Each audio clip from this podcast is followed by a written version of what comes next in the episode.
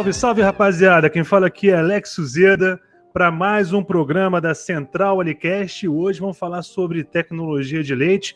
Primeiro programa, Via Láctea, um programa que foi criado, concebido só para falar sobre temas importantes em relação à, à tecnologia de leites derivados. Estamos aqui cravados no meio de Minas Gerais, a terra do leite, a terra de derivados do leite. Então, nada mais agradável do que falar sobre isso.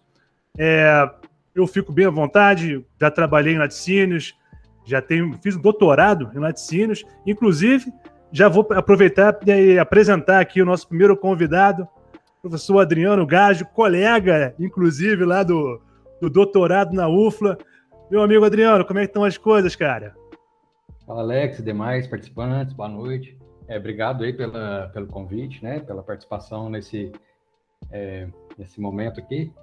É, como já dito para você, né, meu nome é Adriano Alvarenga Gajo, sou professor do UFSU de Minas já há um tempo, né, iniciei no campus de Machado e atualmente eu pertenço ao campus avançado Carmo de Minas. Sou graduado em Tecnologia de Alimentos pelo Cefet, do campus de Bambuí e fiz o mestrado e doutorado em Ciências de Alimentos na, na UFLA. Maravilha, grande Adriano. E aqui, minha, minha grande companheira de batalha aí na, na, na pesquisa, na extensão, a minha grande amiga, conterrânea, professora Michele Ramos. E aí, professora Michele, tudo jóia? Tudo jóia, Alex. Agradecendo aí a oportunidade de participar hoje do debate da Central Alicast. É, Para quem não me conhece, meu nome é Michele, é, sou do IFSU de Minas, campus Machado, sou graduado em Ciência e Tecnologia de Laticínios pela Universidade Federal de Viçosa e tenho mestrado e doutorado em Ciência e Tecnologia de Alimentos, também pela Universidade Federal de Viçosa. Então já deu para você sentir que estamos em excelente companhia. E antes de entrar no nosso primeiro bloco, nosso giro de notícias, Vamos aqui falar é, um pouco da nossa nosso patrocinador, a Alitec Júnior, empresa Júnior de Ciência e Tecnologia de Alimentos, nosso apoiador cultural, sempre ajudando a gente a fazer é, o programa, né, tornar o programa mais, mais dinâmico. E você, se você quiser ser apoiador cultural, quiser dar essa colaboração, essa moral aí para a Central Alicast, entre em contato. Vamos lá, Lincoln, qual é o contato aí? Se o pessoal quiser entrar em contato para dúvidas, sugestões, apoio cultural, qual que é o contato da Central Alicast? A gente tem o nosso Gmail, que é o centralalicast.gmail.com e o Instagram, que é arroba central_alicast. Qualquer dúvida, sugestão de tema, é só mandar para a gente lá. Maravilha, maravilha. Então vamos lá, vamos para o nosso giro de notícias, falar um pouquinho sobre as notícias mais palpitantes da semana em relação ao mundo do leite e seus derivados no Brasil e no mundo.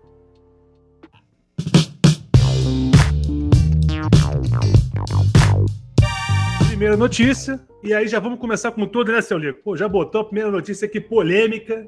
Tô vendo que ele já quer começar o negócio em alta rotatividade. Vamos falar um pouquinho sobre uma notícia, né? Que veio é, do exterior, né? Já é uma, já é uma, é uma tendência que vem vem crescendo cada vez mais.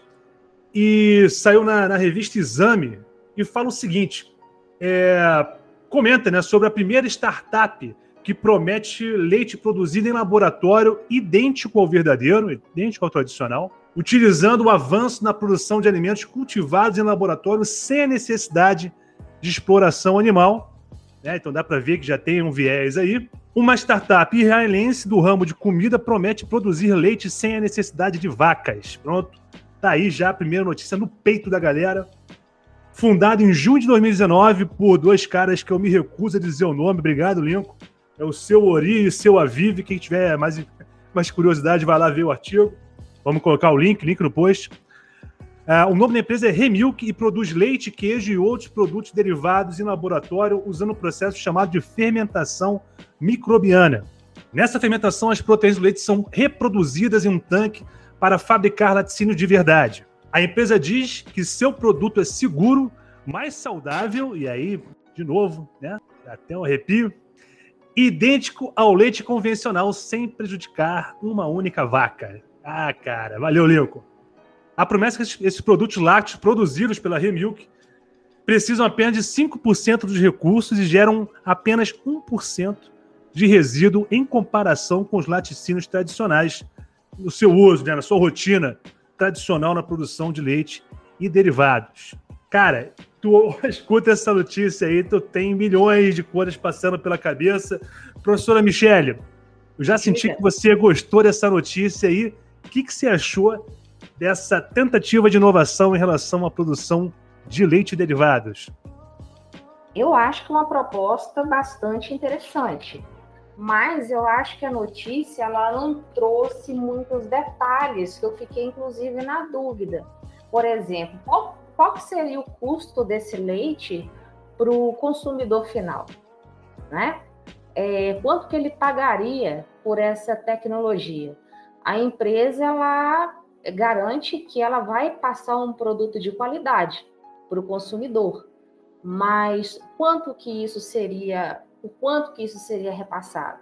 Então eu fiquei um pouquinho nessa dúvida. Existe uma empresa também é, que também está nessa pegada de, de fabricar leite, né? Que é uma empresa que chama Perfect Day. Vocês já ouviram falar sobre ela? Confesso que não. Fala um pouquinho mais sobre ela, Michele. Então, ela é uma empresa que ela também utiliza do processo de fermentação microbiana. Né? Nesse caso, ela já deu uma, ela já indica que é o uso de leveduras. É, essa da, essa que nós estávamos falando, a Remilk, ela usa um processo de fermentação microbiana, né? Mas ela não, não fala qual microorganismo que está sendo utilizado para isso, né? Ela só indica que é utilizado o DNA de vaca associada à levedura, né, mais a presença de açúcar, e aí acontece a fermentação e a produção dessas proteínas, né? Mas aí existe, como eu falei, essa Perfect Day, que ela também utiliza, né, é, essa fabricação do leite em laboratório, né, combinando essas leveduras tão com DNA de vacas e também com nutrientes de planta.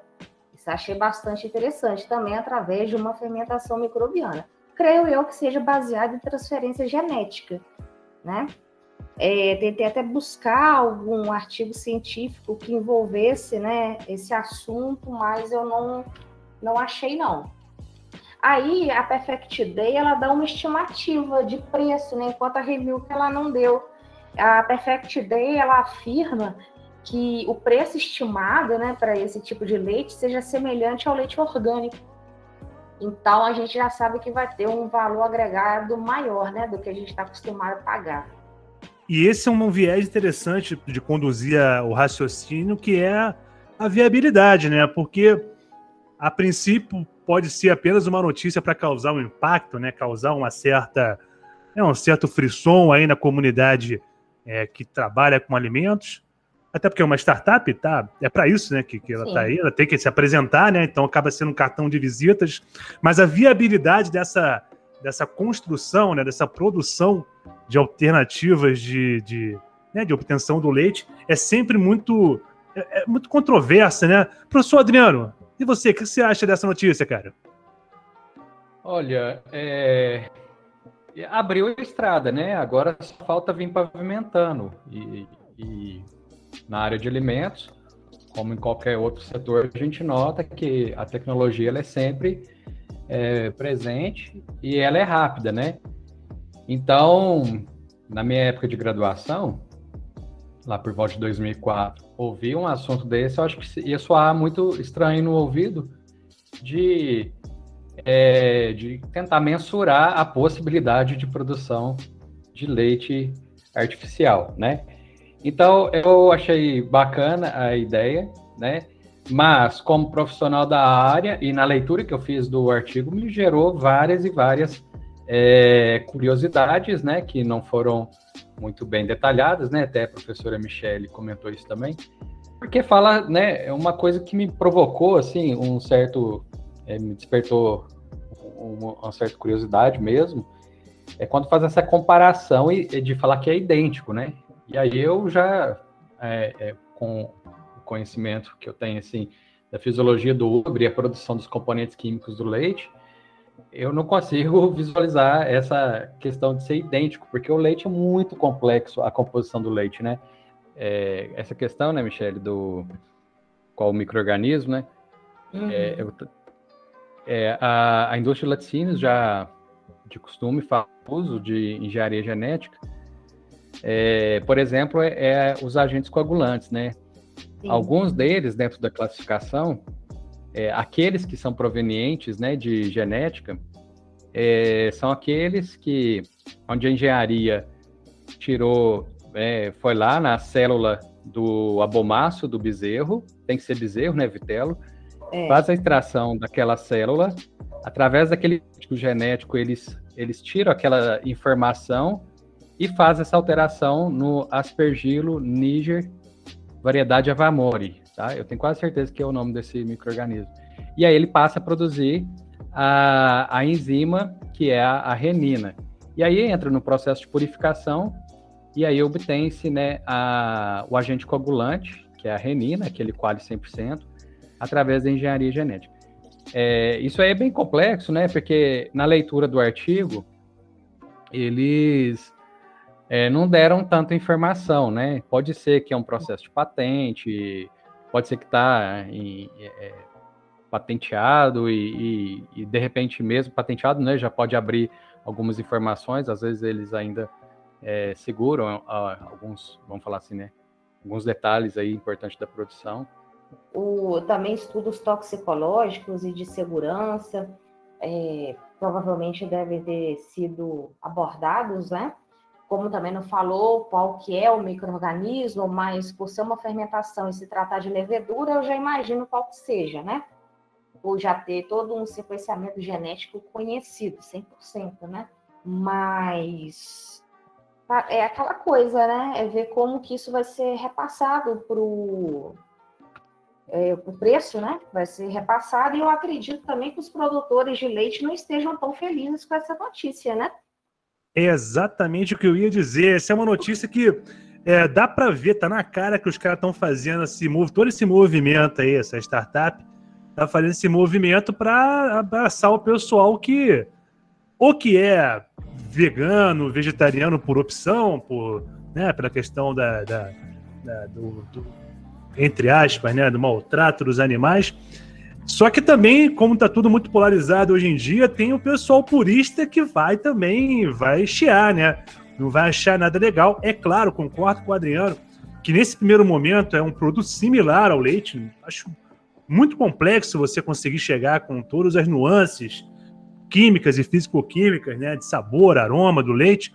É um similar, é claro que é um similar, mas está mirado, apontado para uma para um nicho de mercado que espera, espera exatamente essa, esse avanço, né? A carne já existe, né? Sim, sim, a gente vira e mete, a gente vê né, iniciativas na, na, na, área de, de, tecnologia de carne, né? Agora chegou a hora de a gente ver o pessoal do, do leite também se aventurando nessa, é. nessa, nessa área. Eu acho muito, muito sensível, acho que tem que ter muito cuidado nessas, nessas, nesse tipo de iniciativa, né? Principalmente nessa comparação com o leite, né? Já sabendo que o leite é fonte de diversos nutrientes. Então vamos ver, vamos aguardar mais informações e ter uma, uma noção melhor sobre esse, sobre esse assunto, né? É. Pois é, né? É, alimento e principalmente de origem animal costuma gerar muita polêmica, né? É, o que a gente tem que é, respeitar, né? Quando é, parte né, de um princípio, de um fundamento, né, que tem ali algum viés, né, que, que, que gere fundamento para aquele, aquele comportamento, né, é, isso tem que ser respeitado, a gente tem que entender. É compreensível que ao falar de novos produtos, né, de novas alternativas de produção de alimentos, nós temos que estar de olho também nessa nova geração, que eles têm uma preocupação diferenciada, eles têm um, um, um, uma visão, vamos falar assim, diferente mesmo, né, com relação a questões de produção de alimentos. E isso acaba atendendo um certo nicho né, de, de público, e isso é super interessante, isso faz parte da tecnologia de alimentos, né? Esses desafios a gente tem que colocar em pauta. E eu fiquei super curioso, né, como professor da área também de leite, né, de um dia ter a oportunidade de provar para ver se realmente é idêntico ao leite.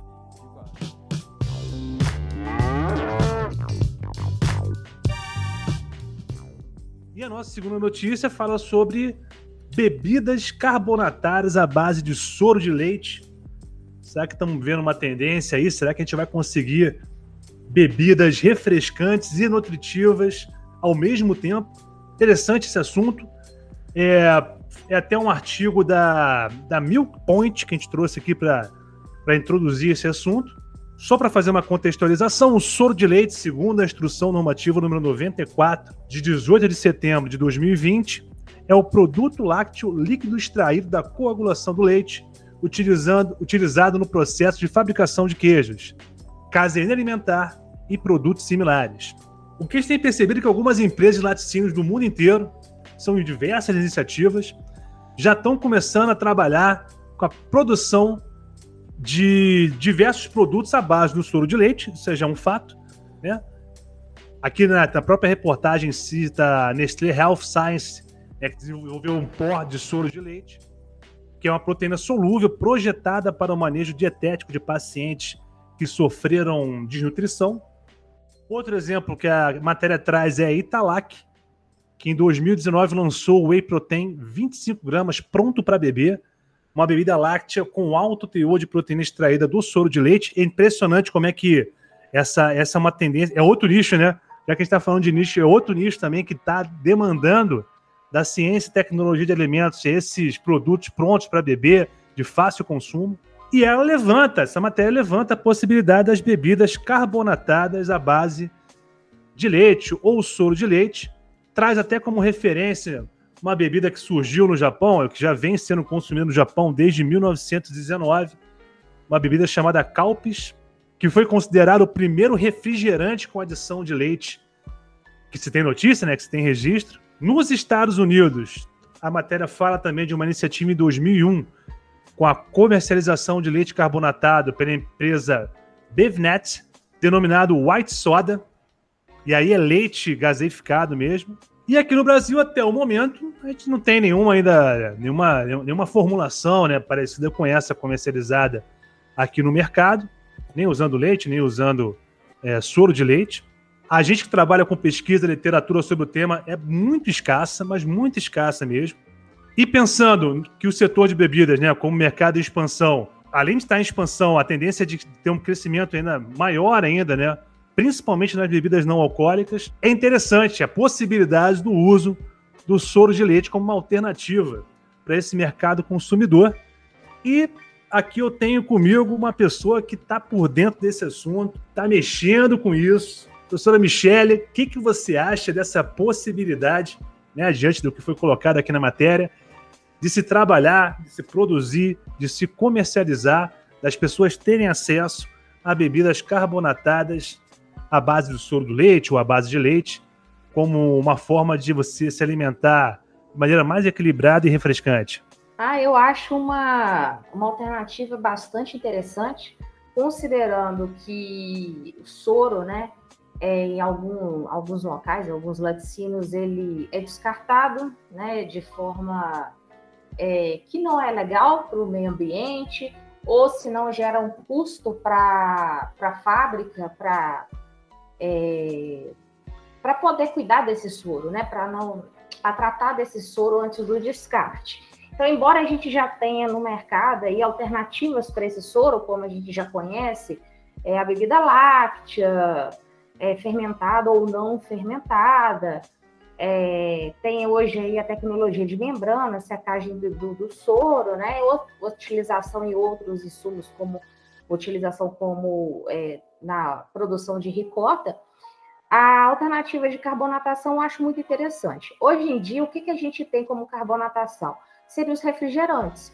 Mas o refrigerante, ele não é um, um, digamos, um alimento, nem sei se a gente pode chamar uma bebida, né? Assim, um alimento, é fonte de nutrientes né? Embora seja bastante consumido pela população o refrigerante, né? Traz aquela sensação de refrescância devido à carbonatação, ele não, tá, não traz nutrientes.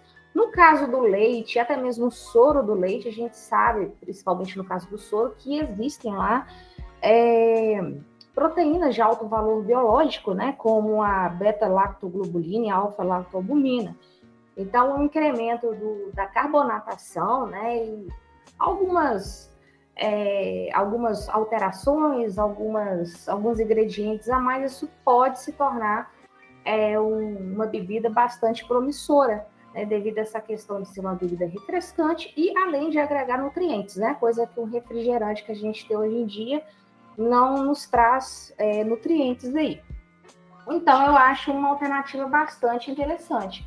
Então, eu estou desenvolvendo esse projeto né, aqui no Instituto, que além do soro do leite, é, também nessa, nessa formulação a gente está utilizando mosto, né, o mosto açucarado aí.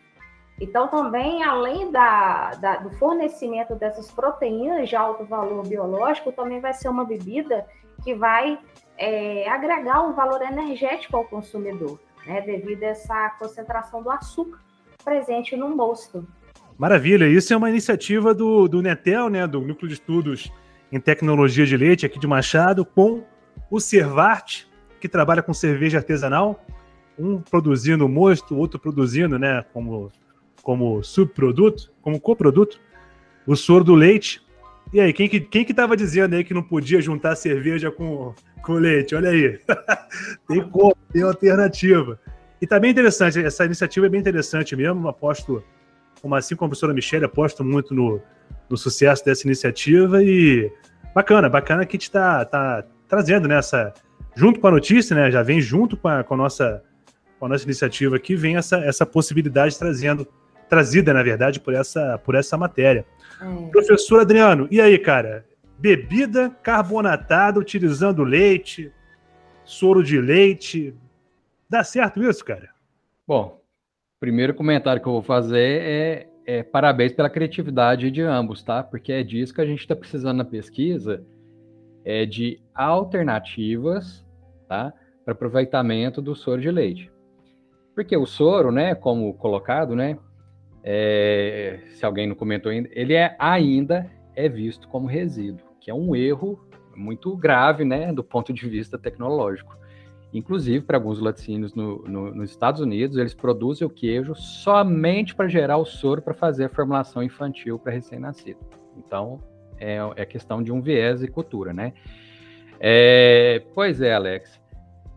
É, é, é uma inovação interessante para minha opinião, né? Eu tenho uma queda muito forte por produto lácteo. É um produto que se eu visse na gôndola do supermercado é, certamente eu compraria de imediato para para matar minha curiosidade, né? Que eu tenho essa tendência aí com produtos lácteos. É uma inovação muito interessante. E se colocar frente a frente com refrigerante, né? Michele fez uma colocação interessante. É, o refrigerante apanha desse produto do ponto de vista nutricional. Porque se a gente for olhar o soro, né, tendo em média ali seus 6% de sólidos totais, são sólidos totais de alto valor biológico, né? E aí é a substituição, né? Se eu não vou falar substituição, a comparação desse produto com o refrigerante, o refrigerante é água, né? O, o que está sendo aí comparado frente um ao outro, né? É que um está sendo utilizado soro e o outro é água. Então, comparando é, do ponto de vista do aspecto nutricional, o soro ele tem, né? É, valor nutricional é significativo e chama atenção pelas proteínas citadas pela professora Michele, né? Que é a alfa e a beta-lactoglobulina, que é de conhecimento, elas têm excelente valor nutricional. E olha que interessante, quando a gente mexe com soro, trabalha com soro, é, o Brasil é um dos maiores produtores mundiais de queijo. Se ele é um dos maiores produtores mundiais de queijo, tá entre ali os cinco normalmente, tá? Ele é, consequentemente, o maior fornecedor gerador de soro. Só que o Brasil é, quase que não, ele é, quase que não reaproveita esse soro. O volume é imenso, né, de produção em comparação ao seu aproveitamento através de tecnologias é muito baixo. O Brasil é um grande é, importador de soro em pó. Olha que conta que não fecha, né? Se a gente está entre os maiores geradores de soro fluido em volume devido à grande produção de queijo, não era para a gente ter é, grandes produções de produtos é, derivados do soro, ou que tem, usa o soro como a sua matéria-prima. Nós temos aí o, o, produto soro infiltrado em, em vários outros áreas de alimentos, né? Produtos carnes para dar emulsão. É, o sorvete é um grande é, consumidor de soro em pó, né? Um produto lácteo. Se vocês forem para os produtos de panificação, faz utilização de soro em pó. Então, o soro está presente numa quantidade absurda de alimentos, né? Não somente o produto lácteo. Até em e fármacos. Fármacos também é utilizado, né? É... Lactose é uma delas, né? Só que quando a gente fala desse assunto, uai, então tem que ter uma resposta, né? A, as, as tecnologias são fatores limitantes para o aproveitamento de soro, porque se a gente for caminhar para o lado de secagem de soro, soro em pó, permeado de soro, né? É, desculpa, gente, permeado não. Desmineral, soro desmineralizado, lactose em pó. Se a gente for pensar no produto é, bebida láctea, UHT, é, eles são mais complexos e demandam um, é, um custo mais elevado. Então já está tendo aí o que? Uma limitação. Outra coisa que é importante ser dito, né, e ser enfatizado é a qualidade do soro no Brasil. Então, várias, se a gente produz esse volume de soro, obviamente que várias empresas lá fora já tiveram esse olhar aqui. Então, algumas já sinalizaram a intenção de produzir soro em no Brasil, de implementar indústria tá, de secagem, mas a qualidade do soro gerado não atende os padrões para ser, ser processado, porque é muito complexo. Nós temos tecnologias mais simplificadas, que é a bebida láctea fermentada, né? A Michelle até citou. É, tem a fabricação de ricota, mas acaba gerando ainda mais um outro tipo de soro, né? Então, se a gente olhar né? Por isso que eu falei parabéns pela criatividade, porque a pesquisa está precisando disso, gente, na, nesse, nesse assunto, tá? É, Cria-se também uma nova alternativa para o aproveitamento do soro, né? Acaba virando um coproduto. E por que não o produto principal? Essa, essa, essa proposta aí de vocês, né? Da, é, da pesquisa de vocês e da matéria que você leu, Alex. Porque o, o mercado, na, em qualquer segmento que seja, ele pede, ele exige inovação. E no meu ponto de vista, isso é uma grande inovação. Não, e outra, cara, eu, eu, eu tô contigo nessa. Se eu vou na gôndola do supermercado, cara, eu ficaria louco se eu visse um produto carbonatado com leite. Imagina, pô, cara, dá para trabalhar com fruta, mix de frutas, dá para fazer coisa boa daí. E, olha que bacana, você se refresca, você tem uma bebida de fácil consumo e nutritiva. nutritiva. Né? Exatamente. É.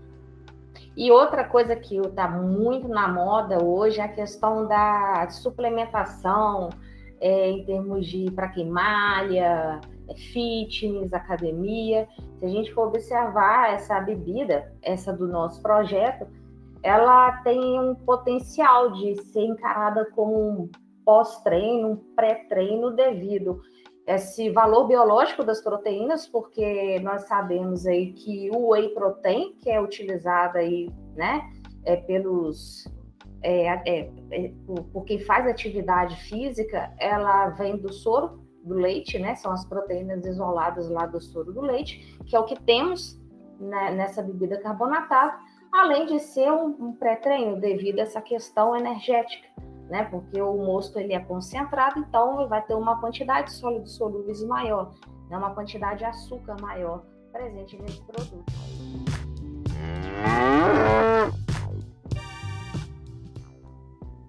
Maravilha, e vamos para nossa última notícia, nosso giro de notícias, e mais uma vez uma, um assunto polêmico. Aproveitar que eu estou bem acompanhado hoje. Vamos trazer mais uma treta que rolou aí. Nosso, nosso editor o Lincoln tá animado hoje, ele quer audiência, ele quer, ele quer treta, ele quer o, o, a troca né, de, de, de, de insultos. Rapaziada no leite cru, a gente começou falando sobre os, os similares ao leite, vamos terminar com, com queijo de leite cru. E parece que as associa algumas associações se uniram para defender a produção de leite, perdão, a produção de queijo utilizando leite cru. É, um vídeo foi postado nas redes sociais é, da Embrapa e da Ipamig, e isso causou um certo descontentamento nos produtores de queijos artesanais que utilizam leite cru. Só aí já começa a discussão de uma forma é, bem interessante. 24 associações do setor se uniram e emitiram uma nota de repúdio, né? E essa nota, entre outros trechos, dizia que milhares de produtores brasileiros fazem queijo com segurança e qualidade a partir do leite cru ingrediente indispensável para a manifestação do terroir de vários queijos típicos do país, literalmente de norte a sul do país. Sua comercialização sustenta diversas famílias, preserva tradições centenárias e faz chegar alimento seguro e saudável à mesa de alguns dos melhores queijos feitos no Brasil e do mundo que levam leite cru. A nota ainda repudia dizendo que qualquer campanha de caráter educativo voltada para produtores deve ser não apenas para orientar práticas seguras, mas também reconhecer o processo produtivo já consolidado nesse sentido. O supervisor de comunicação da Embrapa Tabuleiros Costeiros, senhor Saulo Coelho, encaminhou ao portal do queijo a seguinte nota aí, já é uma resposta né, a essa iniciativa dos, dos produtores. Os queijos artesanais são patrimônio imaterial brasileiro e um dos orgulhos da produção agroalimentar nacional.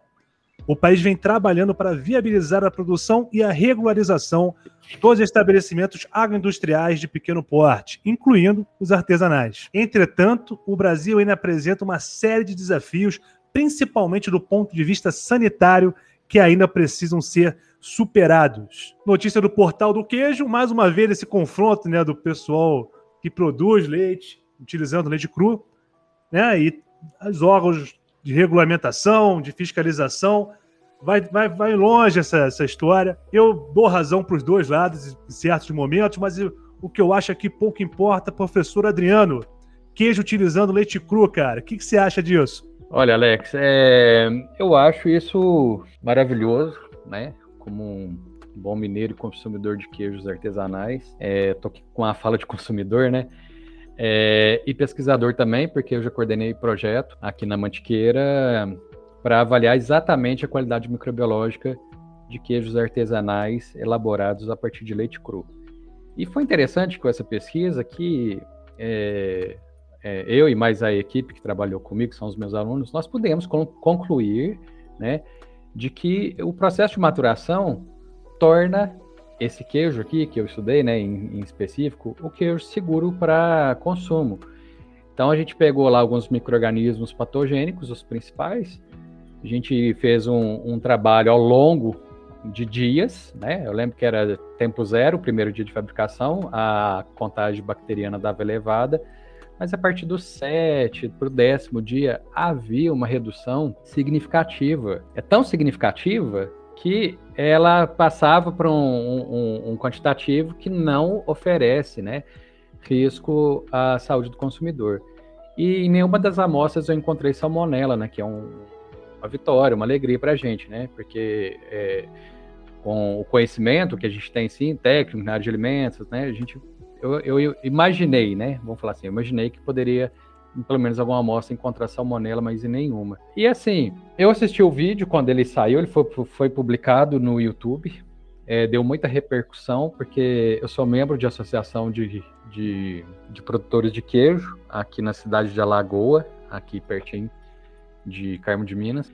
Isso repercutiu muito porque o, o, o texto do vídeo, né, ele foi colocado de uma forma que deu a entender, né, coube uma dupla interpretação ali, e quando cabe uma dupla inter interpretação, fica um pouco complicado depois de corrigir isso, né? Porque vai interpretar do jeito que a pessoa quiser, do jeito que ela convém, né?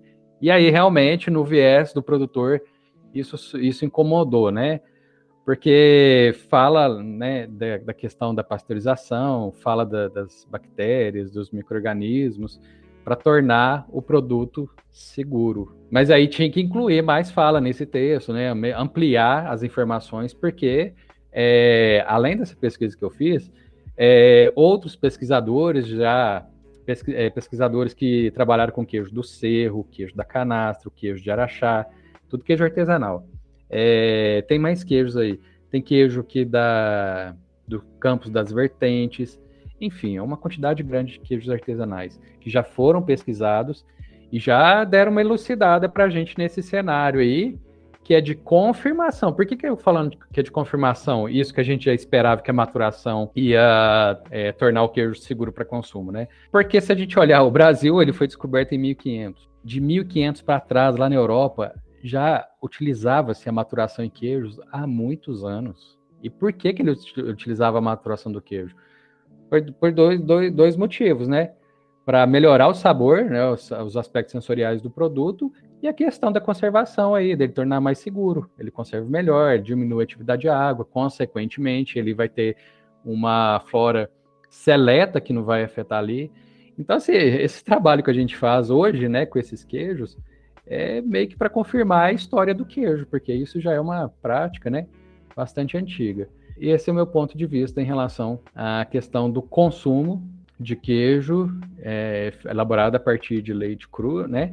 Então são queijos é, artesanais e vale lembrar que eles são reconhecidos pela legislação. Tá? Desde 2002, que foi a primeira legislação que saiu sobre queijo artesanal, é, específico para o queijo canastra, já falava que ele tinha que ser elaborado a partir de leite cru. Essa já foi revogada essa lei, ela já passou por várias alterações, mas eu estou chamando a atenção que 2002 foi um, foi um marco, Minas Gerais foi o primeiro estado. Hoje, o governo federal, através do, da lei do selo arte, reconhece esses queijos, né, elaborados a partir de leite cru. E cada um tem a sua portaria específica pelo órgão que regulamenta. No caso de Minas Gerais, é o IMA, é o Instituto Mineiro de Agropecuária. Então, fica meu ponto de vista com relação ao consumo de queijos artesanais. E isso não é só no Brasil, não, tá? Isso é no mundo inteiro, né? Tem diversos queijos maravilhosos, são feitos utilizando o leite cru. Né? Claro que a gente está visando, né, dando uma, um foco maior aqui na nossa realidade. É claro também que a parte sanitária é importante, mas concordo totalmente com você, Adriano. Sim, o Alex, bem lembrado, porque é curioso a história do queijo canastra, porque o Joãozinho, que é um, um, um, uma das principais, se não me engano, hoje ele está como presidente da associação de lá, é, chama João Leite. E quando ele foi estudar na França, ele pegou um, um, na gôndola do supermercado um queijo, ele não entendia muito bem francês, mas ele entendeu que ali falava leite cru. E aquilo deixou ele encucado, porque ele é da canastra, produtor de leite cru, e sempre falaram para ele que o queijo dele era um produto ilegal, que eles são clandestinos, que de fato, sim, era. E ali abriu a, um horizonte de esperança de legalizar aqui no Brasil, com essa ida, né, que ele foi estudar lá na França, ele leu isso lá, e aí começou a, a, a, a desbravar mais os queijos de forma mundial, assim, né, de ver outros tipos de queijo, e é exatamente isso que você falou, Alex, é um dos melhores queijos do mundo são elaborados a partir de leite cru. Porque eles passam a ter uma característica de sensor, de flavor, né, uma característica sensorial típica, própria, né, traz personalidade para o queijo. Professora Michele, e aí? Leite cru, produção de queijo, dá para ser a favor, dá para ser contra, dá para estimular bastante o debate. O que, que, você acha dessa. Primeiro, dessa manifestação né, do, do da Embrapa, né? Enfim, toda a repercussão. Dá para dizer que uma repercussão negativa, né? Até pela fala do professor Adriano. Mas pelo menos polêmica, né? E, e a produção do leite, eh, perdão, a, produção do queijo utilizando leite cru. Como é que você enxerga toda essa essa situação? Olha, a minha opinião vai muito de encontro com o do professor Adriano também. Eu acho que essa decisão que eles estão querendo tomar está muito baseada na qualidade do leite do Brasil como um todo. A gente sabe que a qualidade do leite brasileiro não é dos melhores, né? Mas é óbvio que uma pessoa que trabalha com que com né, elaboração de queijos maturados a partir de leite cru vai seguir alguns requisitos, né? Que requisitos são esses? Então, uma matéria-prima de boa qualidade, né? o leite de boa qualidade, é, a partir de um rebanho sadio, um rebanho que, se, que seja certificado, né? principalmente com relação à ausência de tuberculose, brucelose, né? que é as principais doenças aí que acometem o rebanho brasileiro. Então, eu acho que estão muito é, generalizando essa questão. Normalmente, igual, como ele disse, o queijo, ele, é, o, principalmente esses que são feitos de, de, de, de, leite cru, eles passam por um processo de maturação é, por mais de dois meses, normalmente 60 dias ou mais, né? Então, acontece uma série de modificações bioquímicas nesse queijo que inviabiliza né, o desenvolvimento de micro-organismos, redução da atividade de água, como ele também falou. Então, é aquela questão. Eu acredito que né, quem trabalha com esse tipo de queijo né, sabe da importância de trabalhar com uma matéria-prima de qualidade, com certeza é aplicadas boas práticas de fabricação, até porque a gente não consegue um queijo de qualidade partindo de uma matéria-prima de má qualidade. Né? Então, se tivesse, igual teve uma parte da, da reportagem que fala né, que estudos apontaram que queijos feitos com leite cru contaminados eram, estavam né, contaminados por bactérias, dentre elas a brucela mas depois de quanto tempo de maturação que eles fizeram essa análise no queijo? É, então, assim, de onde que surgiu esse queijo? Tinha certificação? Né? Porque existem aqueles produtores de, de queijos né, que possuem a, essa certificação né? É, de produção de, de queijo dentro da, das conformidades. Né? E aí, é, foi sugerido que né, essas pessoas que não têm essa certificação, que agora existe essa questão de certificação, que utilizasse a pasteurização lenta do leite. Mas eu creio também que a pasteurização lenta vai acabar é, meio que descaracterizando o que você disse, né, o terroir do queijo né? Porque eu creio eu que as, as próprias bactérias láticas presentes aí no, no queijo, elas são responsáveis por essas características intrínsecas desejáveis desse, desse tipo de queijo.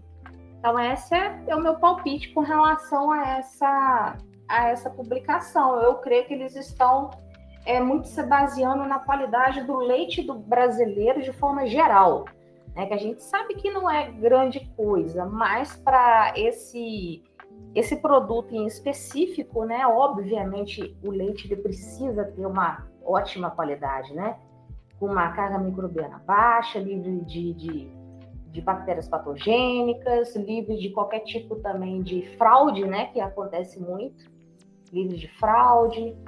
Então é isso. Maravilha, e eu acho que essa é uma discussão muito saudável e aí é importante a participação do, do corpo técnico, do pessoal que estuda sobre tecnologia de leite, porque até entre o pessoal mesmo que é acadêmico, né, existe essa discussão, uma discussão eterna, demora muito para que a gente chegue numa, num consenso aqui no Brasil em relação a isso.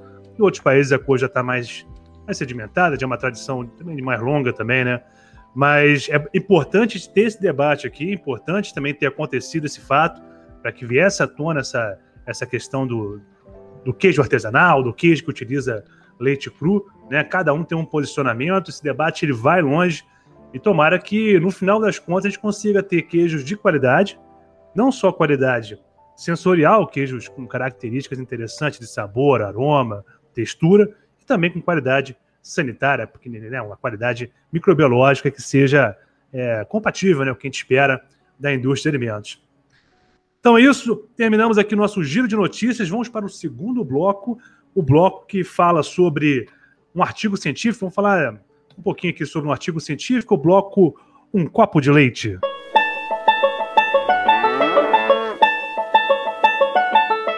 E no quadro Um Copo de Leite, lembrando que o quadro Um Copo de Leite é só uma breve resenha aqui sobre um artigo científico da área, da galera que trabalha com pesquisa, rapaziada da produção né? O pessoal que trabalha com extensão também, né? Ficar por dentro aí do que está de mais atual aí em relação ao que é publicado. É, hoje vamos falar sobre um trabalho que foi publicado no Journal of Food Science Technology, agora em março de 2020, pela pesquisadora Marli Silveira Santos, da Universidade Federal da Bahia. Bom, o trabalho da, da Marli envolveu a adição de extrato de própolis vermelho em iogurte, tá? E parece que a, a principal intenção do, do estudo foi avaliar né, o uso desse extrato vermelho de própolis, tá? Como um aditivo natural ao iogurte e o objetivo seria uma, uma substituição, na verdade, da adição de sorbato de potássio, né, pela adição do extrato de própolis vermelho. A ideia da pesquisadora foi ver a parte reológica e físico-química do iogurte e quais foram os resultados, né? Que, que conclusão chegou esse grupo de pesquisadores? A viscosidade aparente é, e as medidas, né, as, as, análises de textura das amostras contendo é, sorbato, né, ou contendo o extrato de própolis, tiveram é, resultados similares, né? Não houve diferença em relação à parte reológica, de viscosidade, enfim, de textura. Na avaliação sensorial, é, chegou à conclusão que era similar, né? Foi similar, na verdade, né?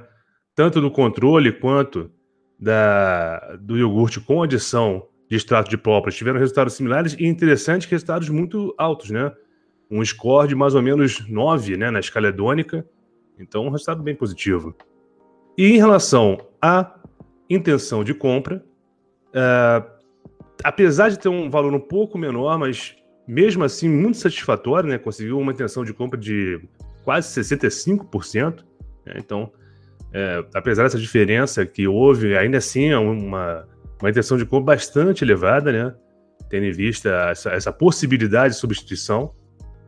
E a conclusão desse grupo de pesquisadores é que o iogurte, quando incorporado né, do extrato de própolis vermelho, apresenta um potencial muito grande para a indústria, para sua comercialização, principalmente no mercado nacional, mercado aqui do Brasil. Né? Então, a pesquisa do pessoal, de pesquisadores brasileiros, né, rapaziada aqui do Brasil, conseguindo fazer um trabalho relevante. Muito bacana, muito legal. Fica o link no post aí para quem tiver mais curiosidade, quiser saber um pouco mais sobre o trabalho. Fica o link aí. Espero ter contribuído com vocês para melhorar a pesquisa nacional, senhores.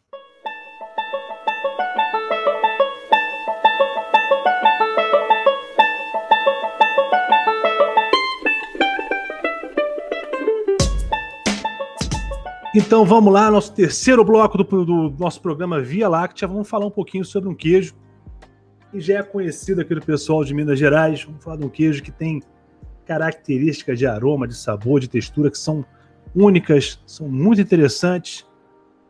Vamos falar um pouco sobre o queijo da Serra da Canastra. Esse bloco a gente vai sempre abordar sobre queijos nacionais, sobre queijos internacionais, queijos especiais, né, sobre sobre grandes laticínios, né, inclusive, que trabalham de uma forma quase uma arte, né? Trabalhar com queijo é, é uma arte, né? Te fala muito que trabalhar com cerveja artesanal é uma arte, trabalhar com queijo também.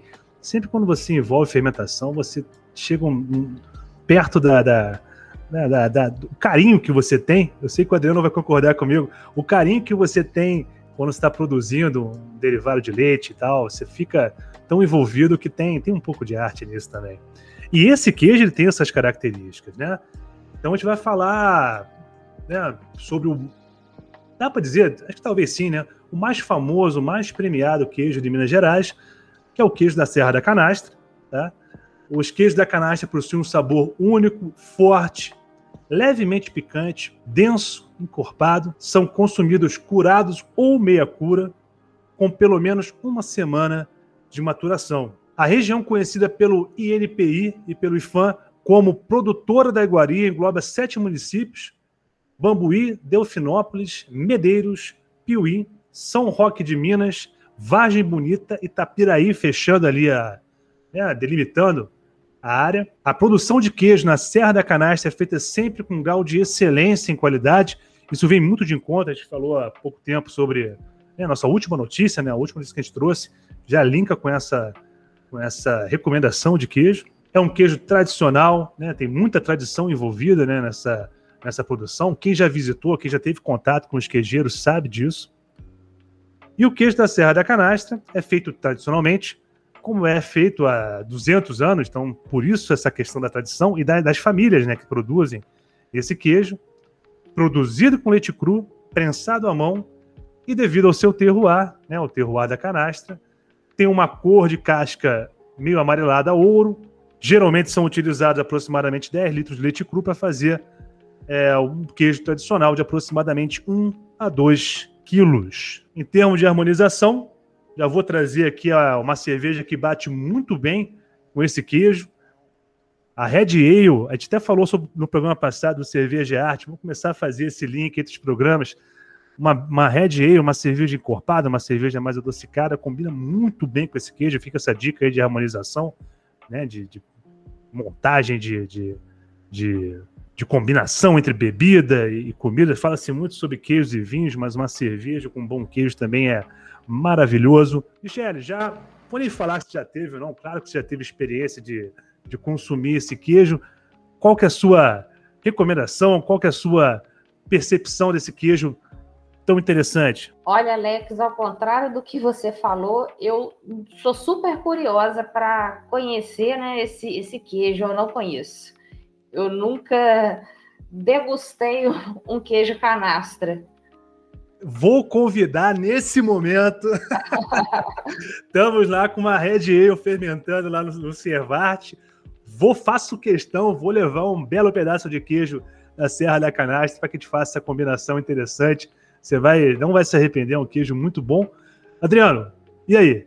E esse queijo, cara? Bom, por coincidência, né, eu, eu formei na escola de Bambuí, que é a, a microrregião que integra, né, a microrregião é, da canastra como produtora.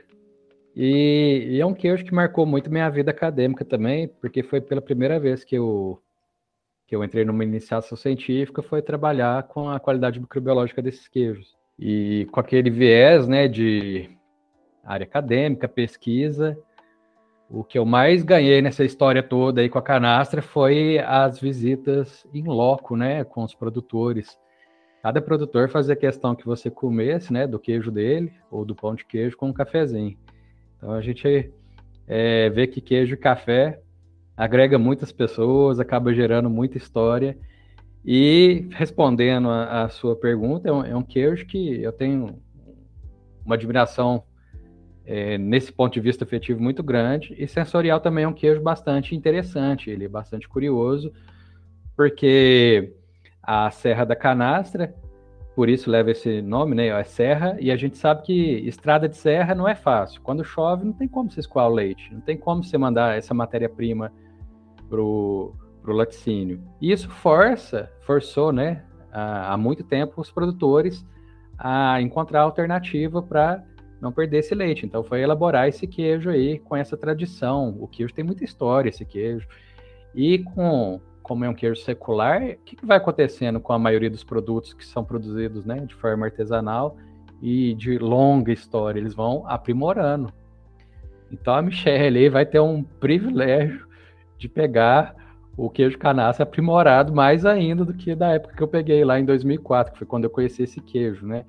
É, é um queijo que sempre está na mídia, né? Eu vejo, já vi propaganda de queijo artesanal lá nos canais de televisão, nas principais emissoras lá, é, vi, via chamado exclusivamente para falar do queijo canastra. É, já vi Globo, o queijo canastra várias vezes no Globo Rural, no Globo Repórter, é, esse queijo, como o Alex falou, ele é reconhecido mundialmente, né? Todo ano ocorre, ocorre na França um concurso que é o Mundial dos Queijos, né? Do fromage, dos queijos artesanais do mundo. E o Canastra já foi premiado lá, foi premiado lá entre os três, se não me engano, entre os três melhores queijos artesanais do mundo, né? É, então, assim, com um reconhecimento desse, né, Alex e, e Michelle, eu acho que dispensa é, falas de convencimento de que o queijo canastra realmente é bom, né? É um queijo fenomenal. E chama. E fico mais curiosa em conhecer. é, dá uma pesquisada que vale a pena. É, pesquisado no sentido de ah, encontrar para comprar, tá? Né? Não é pesquisar, pesquisa científica, não. Mas é. E, e, e aproveitando a, a fala, né? Falando de queijos artesanais, e o canastra é uma referência muito é, forte né, nesse assunto, e eu instigo vocês a experimentarem outros queijos artesanais também existentes é, no Brasil. Tá? É uma quantidade absurda que o Brasil produz de queijo artesanal. Interior de São Paulo afora, no sul, Minas Gerais é um posto de queijos artesanais o Nordeste tem, o Norte tem, o Centro-Oeste tem. Então, é, vou dar uma dica aqui para vocês, né? Puxando um pouco aqui para minha região. O queijo de Alagoa também merece atenção. É um excelente queijo que também foi premiado, tá? Lá no do Fromage na França, acho que três vezes consecutiva entre os três melhores queijos artesanais do mundo também. Então aí aumentei sua lista, Michele. Opa! É bom saber que aonde tem, né? Já deu a dica. e eu já tive a, o privilégio de ir a Alagoas para ver, para provar, né? ver a produção, provar, e realmente é, é fantástico, né? A, a, o pessoal da, da, Eu tive também o privilégio de ver o pessoal da Serra do Salitre também, que faz um queijo fantástico no Triângulo de Minas. Então, Minas Gerais tem muito queijo. Fica a dica, gostei, vou reforçar a dica do Adriano. Experimentem, se tiver a oportunidade de experimentar. A gente fala muito lá no programa do Cerveja e Arte, no Beba Local, mas é importante também para quem trabalha, para quem está se dedicando à tecnologia de leite derivados, o Beba Local também, ou Coma Local, para os derivados de leite, tá? Tem muita gente boa que trabalha perto de você, às vezes você não reconhece ou, ou você não teve a oportunidade de experimentar, experimentem. Procurem saber qual é o queijo da sua região ou de regiões próximas, que vocês muitas vezes vão se surpreender e vou até falar de uma, de uma dica aí de receita. Pessoal que gosta de uma, de, uma, de uma dica de como utilizar o queijo né, numa receita. É o canapé de abobrinha com queijo canastra, cara. Vou te até colocar aí no post a receita. É, dica, inclusive, do, do nosso grande amigo, é, o professor Vanderlei, que falou sobre essa. Eu já tive a experiência de comer, fica fantástico.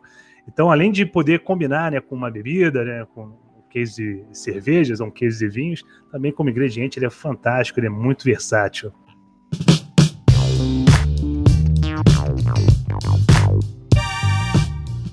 Muito bem, já encerrando nosso programa, vamos para as considerações finais. É, foi um prazer, pô, sem medida estar com vocês aqui, professora Michele, professor Adriano. Professor Adriano, vamos lá. Considerações finais, meu amigo. Prazer estar contigo aqui, mas prazer rever você. E aí, quais são as suas considerações finais, meu camarada? Bom, Alex, primeiro, parabéns aí pela iniciativa do, desses podcast, né? É, tá indo em direção a que o, que o, o presente aí tá pedindo e o futuro vai exigir, né? É, comunicação mais direta, mais, é, vamos falar assim, de fácil acesso. É, a proposta, os temas aí são bastante polêmicos colocados hoje, né?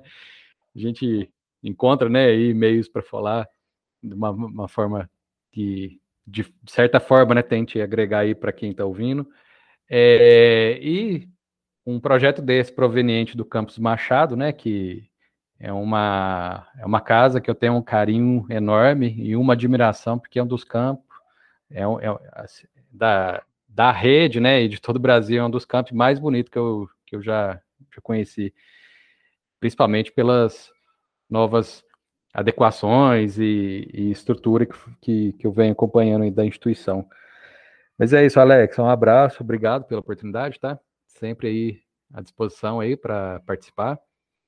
Professora Michele também, obrigado, um abraço. Lincoln também, obrigado. A gente que agradece, Adriano, e fica o convite para você conhecer a cervejaria do campus, cara, né? Se você ainda não teve a oportunidade, dá uma chegada lá para tu ver como é que tá o trabalho do pessoal. O pessoal tá bem bem animado lá. Professora Michele, considerações finais. Então, é, parabéns pela, por, essa iniciativa, né? Como o professor Adriano disse, é uma forma bastante direta de fácil acesso é, o conhecimento, né? Para os demais.